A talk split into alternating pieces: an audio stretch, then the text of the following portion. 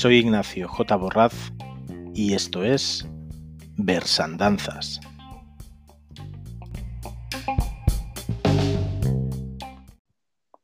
Buenas tardes a todos, bienvenidos a este programa de Versandanzas.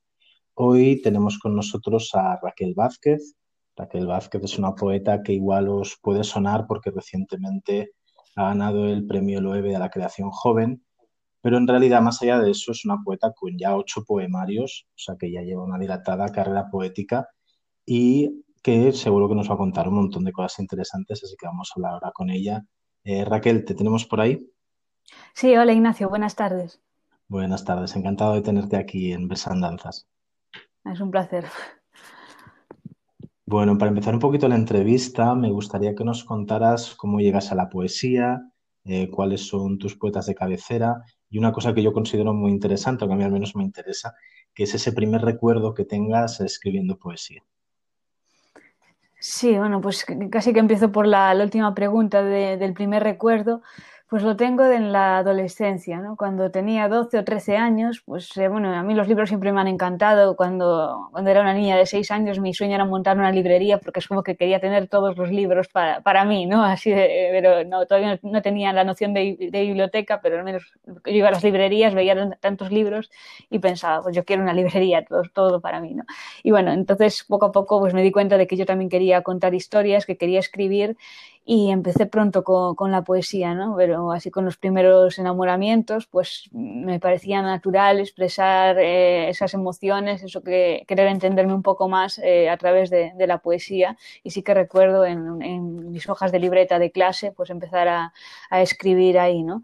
Y bueno, y, la poesía pues para mí no ha sido algo, algo extraño, algo que, que llegase, pues no sé, más, más adelante, ¿no? Que, un descubrimiento ya más hacia la edad madura, porque en casa, pues sobre todo mi madre, pues me, me recitaba poemas, sobre, sobre, todo de los clásicos, ¿no? Como Machado, Miguel Hernández, Becker, y entonces ya era como, desde niña me, la poesía pues era algo que, era algo cotidiano, ¿no? Era pues igual que podía ser una novela, igual que podía ser otro tipo de, de género literario.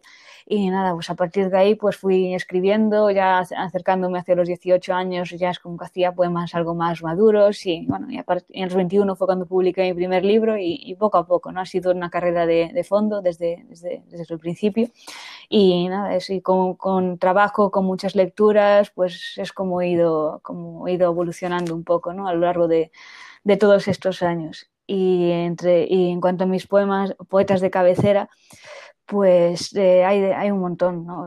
Por ejemplo, de los clásicos, pues pienso en la generación de, del 27, sobre todo Lorca, Rafael Alberti, eh, Salinas, eh, después también Ángel González, toda la generación de, del 50.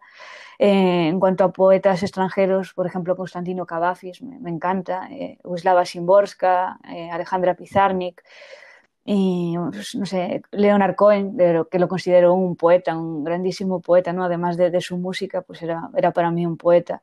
Y por ejemplo, de, de poetas que, que, continúen entre nosotros, pues pienso en Gamoneda, en Margarit, eh, Jorge Rickman, eh, que es, además de poeta son, son, es muchas cosas, ¿no? Lo admiro un montón. Eh, un francés que se llama Christian Bobin, que lo descubrí hace relativamente poco, unos años, y me, me encanta. Y bueno, más o menos, pero hay muchos más, ¿no? Pero por decir algunos, pues me, me quedaría con estos. Bueno, nos has hecho una buena retaíla de, de, poetas para apuntarnos y para buscarlos, que no, los que no conozcamos. Yo algunos de los que has dicho no los conozco, así que ya luego me volveré a escuchar la entrevista y me los, y me los iré apuntando. Uh -huh. Me parece curioso lo que comentabas de Cohen, porque sí que es verdad que recuerdo que hubo un poco de controversia, ¿no? Cuando le dieron el Nobel de Literatura a Bob Dylan, ¿no? Había, había sí. gente que decía, ostras, pues antes que a Dylan se tendrían que haber dado a Cohen. Claro, ¿no? yo, lo que, yo, estaba en ese grupo, sí. sí. Bueno, creo que, sí que es beneficioso el tema de que se considere la, la, letra de la música, ¿no? Al final también como una expresión literaria, más allá de que se lo dieran a uno o a otro, pero creo que eso al final lo que hace es engrandecer el campo literario, ¿no? Que al final la música siempre se ha tratado como algo totalmente distinto, pero muchas veces una canción te llega, puede llegarte solo por la parte sonora que, que, que ocurre, pero también la parte de la letra es algo también muy relevante. Sí, es esencial y también ahí está el origen de, de, la poesía, ¿no? En los juglares, que eran al final, al fin y al cabo, pues en los, los cantares de gesta que se difundían de forma oral, que todo estaba en la cabeza de, los juglares y muchas veces estaban acompañados de música, ¿no? Entonces, poesía y música es como que sí, históricamente han estado muy, muy vinculados, ¿no? Y solo ha sido hasta, hasta hace relativamente pocos años que entendemos la poesía como algo eh, eh, fosilizado en los libros y la, y la música por, por otra parte, ¿no? Y entonces, eh, claro que hay poetas que son a la vez músicos y, y bueno, en ese sentido el novela Dylan pues sí que fue oportuno de reconocer, pues Dylan es un poeta que además pues musica su, sus poemas, ¿no? Pero que vamos, que esto que debería ser algo obvio, pero que muchas veces pues no, no lo tenemos en cuenta, ¿no? Pero, y también en lengua española, pero hay, hay poetas que también son músicos, por ejemplo en la adolescencia escuchaba mucho a Nacho Vegas, bueno, también ahora, ¿no? Pero lo descubrí entonces y tiene verdaderos poemas, ¿no? Bueno, descubrir con, con 17 años, por ejemplo, El Ángel Simón, que es un poema durísimo que escribe a, su padre, pues bueno, fue algo como, esto es un poema, no, es, no puede ser otra cosa, ¿no? Y que, además pues tiene, tiene su música, la canta en sus conciertos, pero pues, sobre todo para mí es un poema. Vamos a entrar ya un poquito a hablar de Aunque los mapas, eh, es tu octavo poemario y con el que has ganado recientemente repercusión en los medios por ganar el, premio Loewe a la creación joven.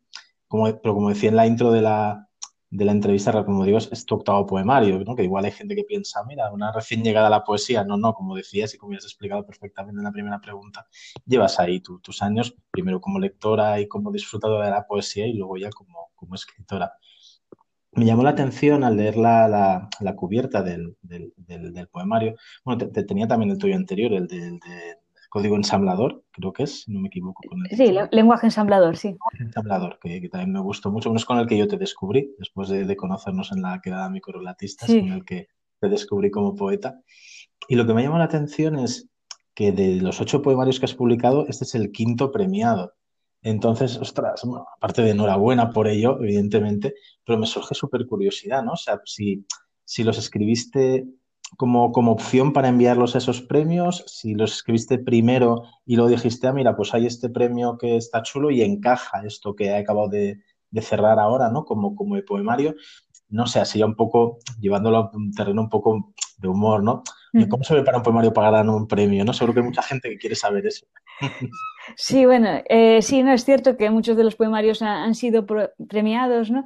Y es que cuando empecé a, a, escribir y cuando empecé a pensar que quería, no solo quería escribir poemas de, de, forma independiente, sino también hacer un libro, pues más o menos tendría 18, 19 años y yo no, sabía cómo publicar aquello, ¿no? Entonces, pues eh, empecé a mirar convocatorias en internet y entonces vi que había concursos literarios, que muchas veces el premio era publicar y yo no conocía a nadie en todo ese mundo, no sabía cómo dirigirme a una editorial. De hecho, envié correos, un día se me ocurrió enviar un, un montón de correos editoriales y, bueno, la mayoría ni me contestaron o me dijeron, es que no publicamos poesía. Bueno, entonces veía que ese camino era muy complicado y vi que lo que más fácil, al menos donde me iban a leer, era enviando el libro libro a un concurso, ¿no?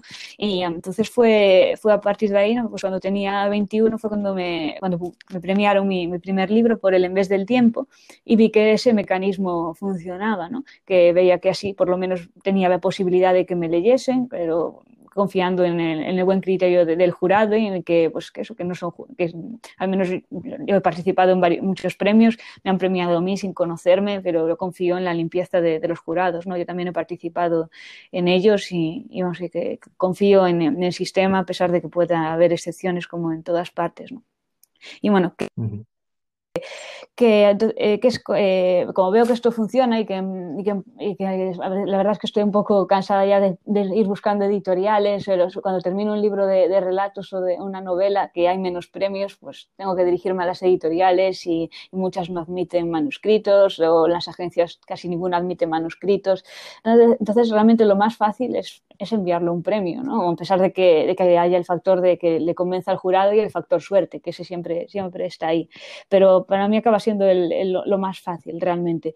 Y no es que mire, no es que escriba ningún libro pensando en, en, un premio en concreto, ¿no? Sino lo que hago es que una vez que tengo el libro como, como iniciado, como que veo, bueno, esto ya pues va tomando forma, tiene una estructura, ya va teniendo contenido, pues miro las convocatorias que hay, ¿no? Las que están abiertas. Y entonces miro qué, qué, qué es lo que me encaja mejor, ¿no? Pues en cuanto al número de versos, también pues la editorial que lo va a publicar, si, me interesa o no, pues la, la, cantidad económica, si tiene, bueno, voy valorando ciertas cosas. Y, y, además me sirve a mí como acicate para terminarlo. Por ejemplo, si veo, pues este termina en, en junio, pues pues a ver, me tengo que poner a ello, me centro, le dedico más tiempo, más esfuerzo y tener una fecha límite, yo creo que para, cualquiera, para cualquier proyecto ayuda, ¿no? De decir, pues venga, voy a ponerme que ya es como ya algo más claro, que no algo que no tiene fecha, que lo puedes tomar con calma, ¿no? Entonces, en ese sentido también, también me, ayuda, me ayuda lo de lo, los concursos literarios. Entonces, pues bueno, pero prepararlo así específicamente para un premio, pues la verdad es que no, no he llegado a hacerlo nunca por ahora. Bueno, pues entonces no hay, no hay secretos, sino intentarlo, escribir mucho y bueno, y, y ir conociendo los concursos que hay. Que sí. bueno, hay un par de hay otras de páginas bastante reconocidas, ahora no, no me sale el nombre de ninguna, pero bueno, de concursos literarios en general y supongo que, que en esas no vas buscando. Sí, sobre todo los... en una que se titula, se llama escritores.org, yo creo que es la más completa y que puedes filtrar por, por, por género literario, por, eh, por, también si son envíos solo por correo electrónico o también correo postal. A mí me parece la, la más completa, ¿no? Y, y, bueno, y que aparte de todo esto también tengo que comentar que, que, bueno, que he ganado muchos premios, pero son muchos más en los que no he ganado, ¿no? Que, que claro, que es como también de un poco de perseverancia, de decir, bueno, pues este no y seguir intentándolo. Eso creo que también es importante sí, comentarlo porque puede, alguien puede decir, pues, ¿qué, qué, qué éxito has tenido? O qué suerte, o qué, pero bueno, que, que, que, es mucho más, esto es como un iceberg, ¿no? Es mucho más lo que, lo que está oculto en el agua, lo que no se ve. Es justo el ejemplo que iba a poner, lo de la punta del iceberg, ¿no? Sí. De que al final puede verse muy vistoso eso, pero detrás, pues hay como, como dices, y en la mayoría de escritores, bueno, la mayoría no en todos, ¿no? Al final es así, ¿no? Sí. Obviamente te conocen porque has publicado esto o aquello, pero hay muchos más rechazos detrás, no de los que te has sobrepuesto que no, que no éxitos. Uh -huh. eh, volvamos un poquito, aunque los mapas eh, consta de 36 poemas y, y, esa idea de mapa o de ubicación, ¿no? Pues es un poco un pequeño hilo, ¿no? Que, que, los, que los va unando a pesar de las diferencias temáticas que hay entre ellos. Y yo he encontrado así a un, el primer de estos, en los que me iba fijando mientras lo leía, pues encontramos ríos, encontramos puentes, calabozos, laberintos, bifurcaciones, líneas de metro. Cuéntanos un poquito, ¿qué esconden o qué muestran estas cartografías poéticas? Si realmente había la intención de que hubiese un accidente geográfico claro en cada poema y es un poco también un hilo conductor o, o, no. Bueno, un poco, ¿cuál es esa idea de mapa volcada, volcada al poemario? Sí, en mis libros intento que haya un hilo conductor, ¿no? Que no me gustaría que, pues, que escriba, eh, que vaya escribiendo poemas y de repente por número, por cantidad de versos diga, pues esto podría ser un libro y que sin que tenga ninguna relación, pues formar un, o decir esto es un libro, ¿no? Creo que un libro es algo más y que tiene que tener cierta unidad y cierta estructura. Entonces, en este caso, yo quería escribir un poemario eh, centrado en el espacio. Mis primeros poemarios es como que pivotaban más eh, en relación al en relación con el tiempo. ¿no? Por ejemplo, el, primer poemario se llama Por el en vez del tiempo, eh, El hilo del invierno, pero son como que tienen relación, bastante relación con el tiempo. Y ya en los últimos libros, sobre todo en narrativa, es como que me iba centrando más hacia el espacio. Por ejemplo, mi último libro de relatos se titula Paralelo 36, entonces ya, bueno, ya es una referencia espacial, ¿no? que sea una línea imaginaria y bueno, que entonces es como que me interesaba también explorar eh, con el lenguaje eh, el espacio y hacerlo también en la poesía. Entonces, eh, en este libro, el, sobre todo lo que quería era hacer una diferenciación entre espacio y lugar, ¿no? Y, y, que, y que, hubiera eh, como una defensa de la, de la búsqueda de, del lugar. Cuando era joven leí eh, bastante a Marc Augé, su teoría del no lugar, ¿no? y yo creo que cada vez el mundo con la globalización es más un no lugar. ¿no? Entonces, cada vez nos encuentra más, eh, nos cuesta más encontrar identidades, encontrarnos a nosotros mismos, y es como que muchos mapas ya ya nos están dados de antemano, ¿no? Es como que tienes que ir por este camino, por este por este, pero es como que puede haber más caminos de los que nos han dibujado, nos ha dibujado la sociedad, nos han dibujado las generaciones precedentes. Entonces, la idea del libro, ¿no? Entre, bueno, la idea entre otras, pues es esa de buscar eh, trazar cada uno, cada una su propio camino, ¿no? ¿no? No, solo lo que esté en los mapas que nos dan, sino que nosotros ser un, un mapa alternativo, eh, inventar caminos que todavía, que todavía no, no existen, ¿no? Eh, pero emerger, que emerja lo que todavía no, no, ha sucedido, lo que ni siquiera ha sido imaginado. Entonces, es esa, ya no es solamente el mapa físico, ¿no? sino el mapa, el mapa vital o el mapa social, ¿no? Eh, y también incluso el mapa de, de los recuerdos, ¿no? de qué, qué, recordamos y qué queremos reconstruir de, nuestro recuerdo. Entonces, bueno, voy jugando con, con la idea de, mapa en un sentido muy, muy amplio. Juntando con esto que dices, ¿no? De construir tu propio mapa, ¿no? De imaginar tu propio mapa. Mm. Realmente el, el, libro, como comentas en la, en la, nota final, que está inspirado en una, en una tesis de, de, Alba Rozas, que precisamente está dedicada a una ciudad imaginaria, sí. a, a Villa Santa de la Estrella. Cuéntanos un poquito ese germen inspiracional y, y cuéntanos si tienes algún mapa de ficción favorito. Sí, pues eh, este libro lo he escrito sobre todo en el verano de 2018, ¿no? más o menos así fue cuando escribí el núcleo del libro. Y en ese momento, eh, bueno, ya, ya, tenía bastante claro que quería que estuviera centrado en el espacio, ¿no? porque, vamos, como te comentaba, ¿no? que es ya los, bueno, eso que, que, ya lo tenía claro de, desde el inicio. Y nada, estaba pues con esa idea y en ese momento pues eh, tuve el placer de leer algunos de los primeros borradores de la tesis de, de Alba Rozas, que es una buena amiga mía, que hizo su tesis, bueno, ya, ya es, ahora mismo ya es doctora, ya la, la defendió en, en, febrero, afortunadamente en febrero, antes de, de que ocurriera todo, todo esto, ¿no? Y, nada, y entonces que, vamos, que um, esa tesis pues está dedicada a fragmentos de al espacio de fragmentos de Apocalipsis de, de Gonzalo Torrente de Ballester, ¿no? Que como bien dices, pues es, aparece allí en una ciudad imaginaria, Villa Santa de la Estrella. Y en su tesis pues hace una categorización de los espacios, entonces habla de, de espacios desplazados, espacios posibles, espacios probables y, bueno, y muchos más, ¿no? Que recuerdo estos tres porque efectivamente son las partes de, de mi libro, ¿no? Espacios utópicos me, me, lo inventé yo, fue una licencia mía. Y bueno, entonces yo cuando leía esta, esta forma de categorizar los espacios me, me, me resultó, pues, bueno, me entusiasmó porque pensé, bueno, esto me encaja perfectamente con lo que quiero hacer, con esta idea de, de los mapas de, del espacio y, y, a partir de ahí fue como que le di estructura al libro, ¿no? Yo creo que ya sabía cómo titular pero no sabía cómo, cómo estructurarlo, cómo encontrarle un sentido interno, cómo, cómo buscar eh, que las piezas fueran encajando secuencialmente, ¿no? Y entonces esto fue como que empecé a construir la armazón y bueno, me, me, la verdad es que fue, fue un descubrimiento muy grande, ¿no? Y como si por eso también aparece en los agradecimientos, porque a ella le tengo que agradecer muchas cosas, pero, pero además de ello, pues eh, este, eh, su tesis también me, me ayudó a mí, ¿no? Ahí me, o sea, perdón, me preguntabas también sobre mapas de ficción, ¿no? El que... Sí, tu favorito, tus favoritos, sí. porque eso es Sí, pues eh, por, aunque bueno, no sé si se puede, puede considerar un mapa, pero yo creo que me quedaría con Macondo. Para mí, eh, esa ciudad, ese, pueblo, pues yo me acuerdo que me quería quedar a vivir en él y de repente veía que, se me terminaban las páginas, que se estaba destruyendo Macondo y, fue muy, muy doloroso tener que terminar 100 años de, soledad. Fue una novela que, me encantó, vamos, me habría quedado a vivir allí. Y también, por ejemplo, el mapa de, de París que, que, trazan Oliveira y Lamarga en Rayuela, también pues sería uh -huh. un mapa que, pues también, que, que es uno de mis mapas favoritos, puede decirse así. Estupendo.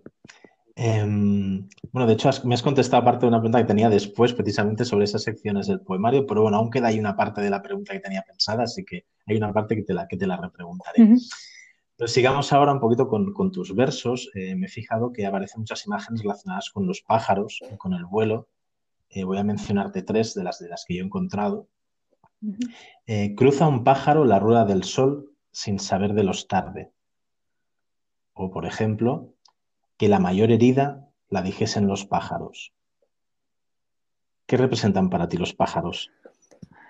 Mm, yo creo que desde que empecé a escribir poesía siempre han aparecido los pájaros, porque mm, para mí suponen, no sé, tal vez representan la libertad y la belleza. Yo creo que ambas cosas, ¿no? A mí todo, en general, mirar al cielo, eh, me encanta ver las nubes, el sol, la luna, en fin, todo lo que aparece en el cielo, ¿no? Y los pájaros, pues les tengo, así, me gusta la naturaleza en general, pero los pájaros son como para mí el, el elemento natural por, por excelencia, ¿no? De, me encanta cómo se mueven, me encanta escucharlos, eh, son imprescindibles para mí. Yo puedo ver un pájaro y, yo les, es como que a veces me quedo sonriendo, ¿eh? ¿no? veo un mirlo canta yo sonrío y pienso que la gente dirá, pero esta está, está loca, le sonríe un pájaro, pero es que para mí, no sé, representan, no sé, eh, lo más inocente, lo más libre, lo, más bello, no sé, muchas cosas, ¿no? Y, bueno, y de hecho en mi anterior libro, si lo has leído a lo mejor lo recuerdas, que tengo un, poema que se llama Cuadernos de un vencejo. Y entonces tengo un verso ahí, bueno, unos versos que, bueno, que es como termina, que dice así, en los vencejos viaja la poesía que se muere en nosotros. Entonces eh, ahí es como que también quiero hacerles un pequeño homenaje a los pájaros porque yo creo que la poesía, la, la verdadera poesía la escriben ellos, ¿no? La escribe la naturaleza y lo que tiene que hacer eh, un, poeta pues es como mirar, ¿no? La poesía está en la mirada, en mirar, eh, ver lo que está sucediendo, ver la naturaleza y, registrar la poesía que se está creando, ¿no? No, no es, la poesía no nace de dentro de nosotros, está fuera si la, si la sabemos ver, ¿no?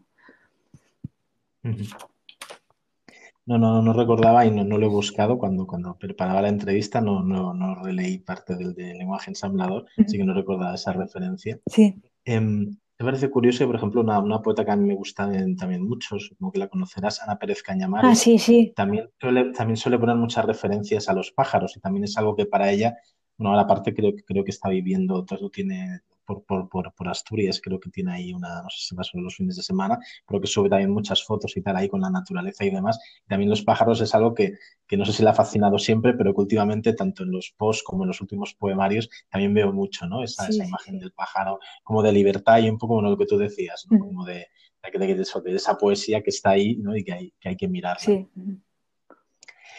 Siguiendo con referencias en tu poemario, hay otra que aparece las suficientes veces como para que, haya reparado en ellas y al, leerlo, es, Japón. Porque yo he encontrado al menos tres poemas donde tiene, tiene cierto peso. Y si no me desconté contando versos, aunque ahí no hay ninguna referencia a Japón, hay un haiku en, el poemario. Sí. Así que háblanos un poco de esa influencia de, de Japón sobre, sobre tus poemas. Sí, pues eh, bueno, Japón también es como una influencia que ya me viene de lejos. Em, siempre me, ha fascinado ese país. Eh, tuve la suerte de, poder viajar allí dos veces y bueno, eh, tenía las expectativas muy altas, pero no, solo no me decepcioné, sino todo lo contrario, ¿no? Todavía me, gustó más ese país, que bueno, que tiene sus defectos, ¿no? Como, como todos, pero por ejemplo el respeto que hay al prójimo, ¿no? Sobre todo las personas ancianas o, o cómo combinan espiritualidad y naturaleza, sobre todo en la religión del sintoísmo.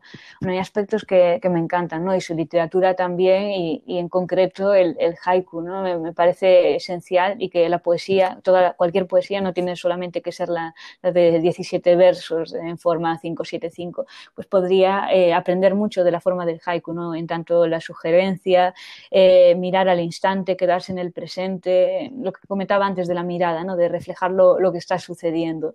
Entonces, yo he sido bastante lectora de, de haikus desde hace años y, y, bueno, y me han influido mucho. Y bueno, y más eh, concretamente, centrándonos en este poemario, si aparecen tantas referencias a Japón es por algo más eh, que tiene que ver más con mi experiencia vital. Y es que ese verano de 2018 estuve dos semanas en Japón y bueno, ya que viajaba, antes del viaje pensé, bueno, ya que voy a ir, pues voy a intentar eh, extraer todas las ideas, todo lo que pueda percibir aquí, que me pueda ayudar en este poemario, pues me lo voy a, me lo voy a quedar, lo voy a captar y lo voy a aprovechar para, para aunque los mapas.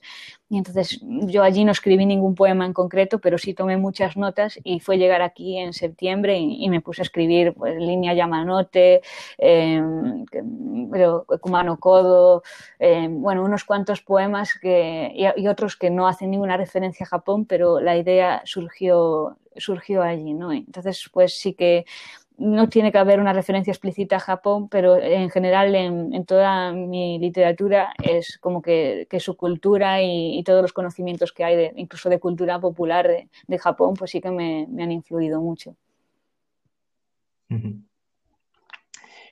aunque los mapas, ¿vale? Compaginas también poemas más de carácter más personal, o así los percibo yo, más introspectivo.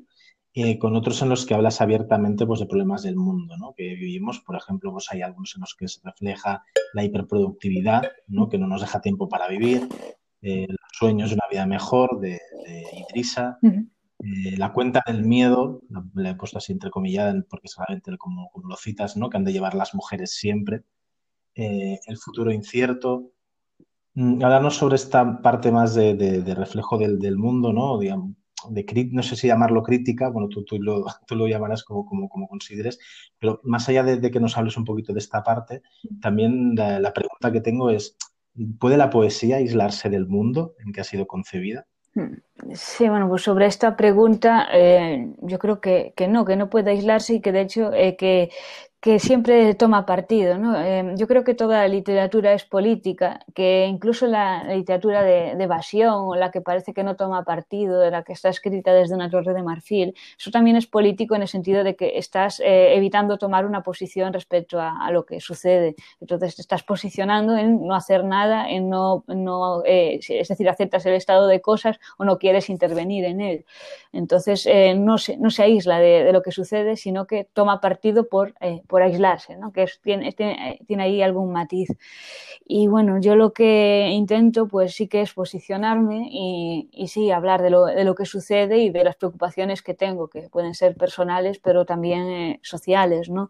Y, y, me gusta, me gusta hacerlo, me gusta eh, ser partícipe de lo, de, de lo que sucede, del tiempo que vivimos y, bueno, entonces mm, sí que me gusta que en poesía a veces me cuesta más eh, tener ese compromiso porque me voy más a otras cuestiones más personales, suelo ser bastante introspectiva a la hora de crear poesía, pero quiero que ese compromiso esté ahí y en este sentido, pues en, aunque los mapas, pues sobre todo en la primera parte, en la de espacios desplazados, es en la que se ve más ese compromiso, más de, estar a ras de tierra, de, de, estar en eso, en la, perspectiva con, con, los otros y, y tratando de, comprometer comprometerme con lo que sucede actualmente en el mundo.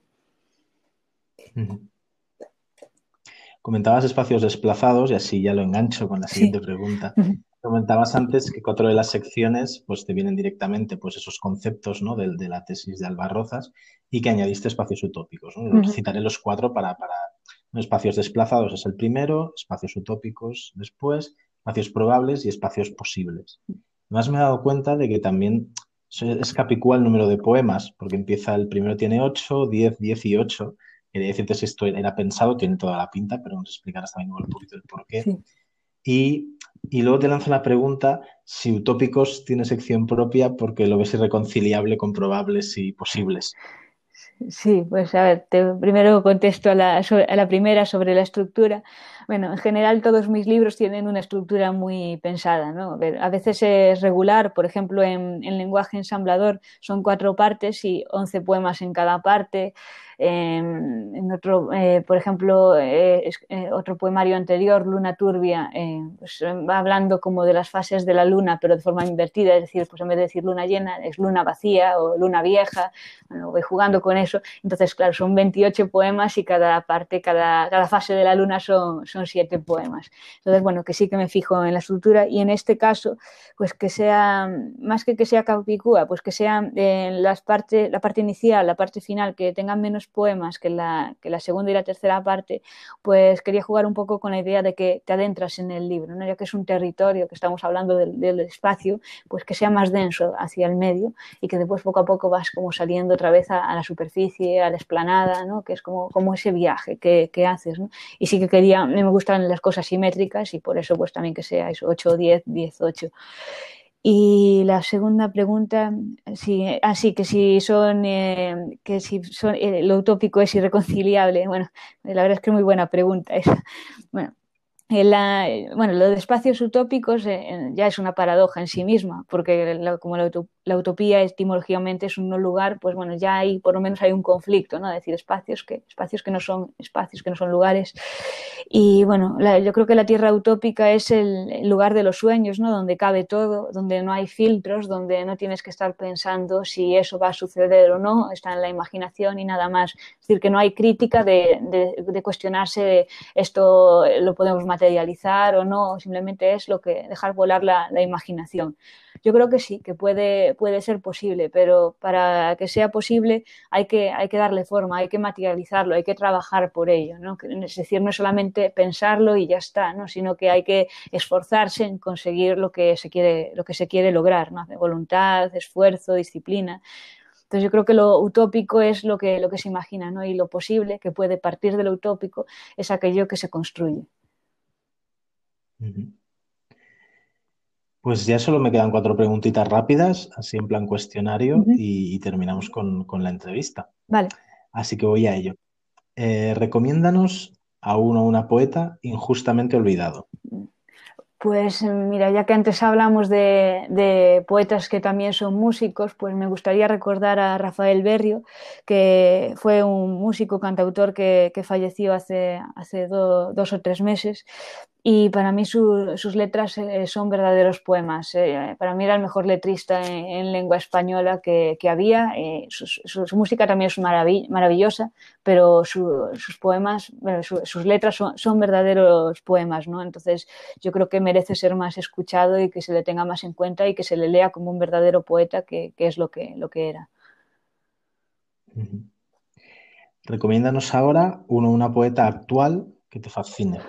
Pues la verdad es que son, son muchos y, muchas, ¿no? Eh, así se me ocurre, por ejemplo, un poema, eh, una poeta que, he descubierto recientemente, que es Alba Flores Robla, que ganó el premio Adonais con Digan adiós a la muchacha. Lo ganó hace dos años o así, que es como un libro que me habían recomendado mucho, que siempre quería leer y es como que lo iba dejando, lo iba dejando y me puse con él hace, hace unas semanas y me, encantó, me fascinó, ¿no? Y también podría hablar de más poetas jóvenes, que, pero es que realmente hay, hay muy buenos poetas jóvenes, ¿no? Pienso en Angelo Néstor, en Rosa Verbel, Carlos Catena Cózar, Javier Temprado y, bueno, muchos más. ¿no? Intento leer a, mis coetáneos y, aprender de ellos y que, me encanta que haya tan, buen nivel en la poesía española joven ahora mismo. Recomiéndanos una librería.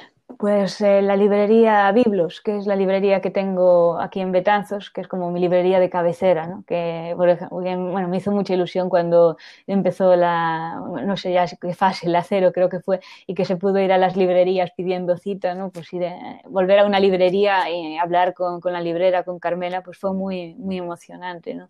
En Coruña también suelo ir a, a ver Viviana y Moito Conto, pero bueno, Biblos sería más como la librería de cabecera, la que tengo siempre más a mano. Y nada, y terminamos con una frase por completar. Escribo porque... Mm, porque es donde necesito hacer la búsqueda y donde, donde aspiro al encuentro, conmigo misma, con el mundo y con los demás.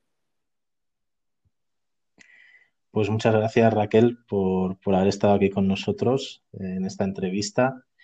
Eh, comentaros a los oyentes, pues que ahora viene, como sabéis, ya la parte de recital, en que tenemos varios poemas de Aunque los mapas, y que si os ha parecido interesante la entrevista y os gustan esos poemas, tenéis hasta ocho poemarios de Raquel por descubrir. Yo os la recomiendo mucho, los que yo he leído a mí me han gustado mucho.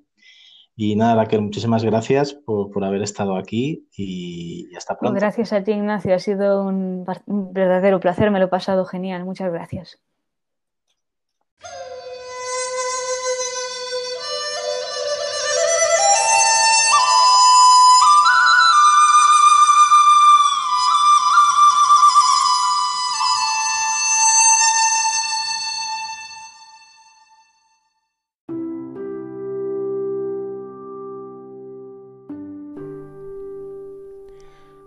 De pared. El tiempo solo es una alambrada. Contamos hasta doce, hasta sesenta. Contamos y el espino siempre nos hiere de la misma forma. El tiempo solo es una alambrada, tendida en la mirada y en la tierra. ¿Dónde cuelga el futuro? ¿Cómo sabremos qué centímetros del cerco son el olvido que nos corresponde. El tiempo solo es una alambrada. Mientras vamos sangrando, canciones que callamos, presentes que no llegan. El tiempo es alambrada. A no ser que aprendamos otro modo de juzgarnos la falta, de llorarnos el vértigo. Si nos quedará dentro la memoria del ala, si nos quedará dentro algo de pájaro.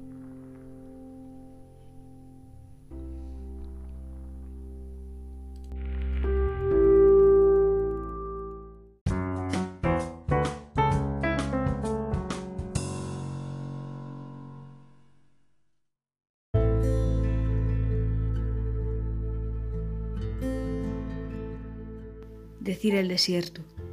El desierto no agrede, es nuestro cuerpo ajeno que busca redimirse con el agua. El desierto es la norma, la del polvo y la tierra, el futuro en relieve y color ocre. El desierto registra, aprende nuestros sueños, recuerda lo que sobra y lo que falta. Y decir el desierto nada arregla, solo la desazón en la garganta, los labios inútiles que yerran en su modo de quemarse siempre la sed, es siempre la maldita sed y siempre llorándola.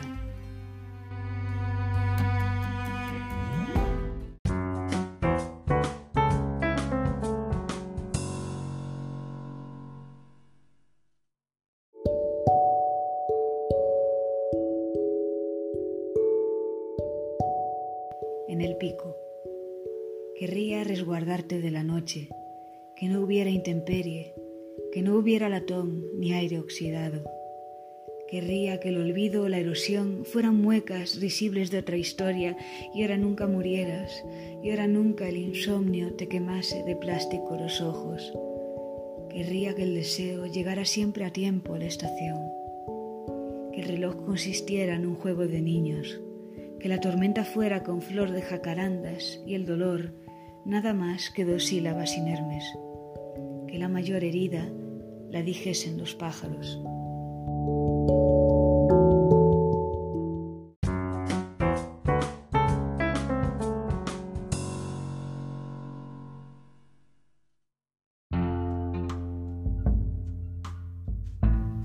Fábrica de vidrios. ¿Quién dijo que podríamos vivir a espaldas de la luz, como hiedras furtivas desafiantes del vértigo, como un reloj de pared olvidado si es que acaso olvidara el tiempo mismo.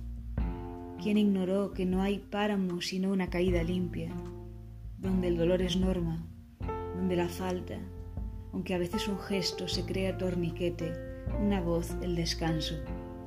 A veces, cuando el engranaje falla, apenas un momento, y allí emerge la vida y allí dejamos un instante de sangrar apenas un momento tan insignificante para esa piel testigo de lo que no querría notar precisamente.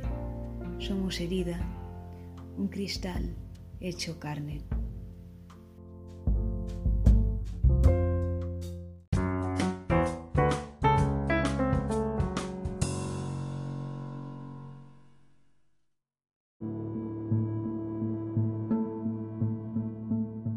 Kumano Kodo un recorrido lleno de escalones, piedras interminables, casi tanto como las que van dentro de nosotros. Habrá un final o solo alguna forma menos torpe de ausencia. Habrá una cima o solo será olvido el registro más leve de la lluvia. Las cigarras se embeben al metal con su canto, los cedros regurgitan el dolor hacia el cielo. Un recorrido lleno de escalones, un camino vacío, quizá para aprender a no rehuir de aquello que nos colma, quizá para reconocer que al fondo ya no graznan los cuervos.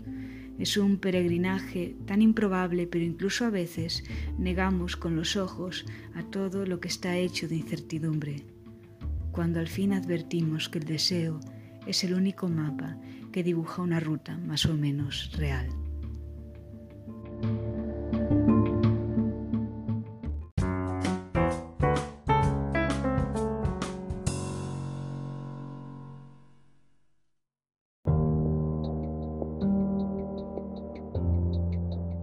De vuelo.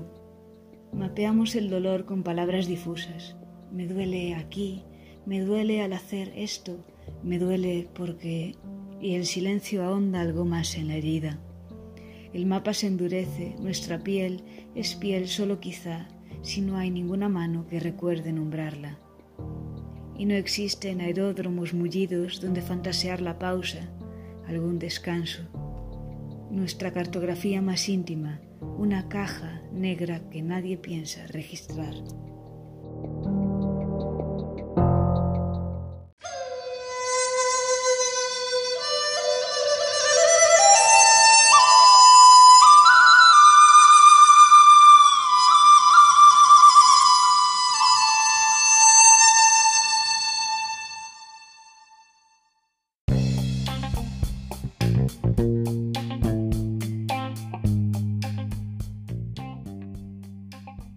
Soy Ignacio J. Borraz y esto ha sido el programa de hoy de Versandanzas.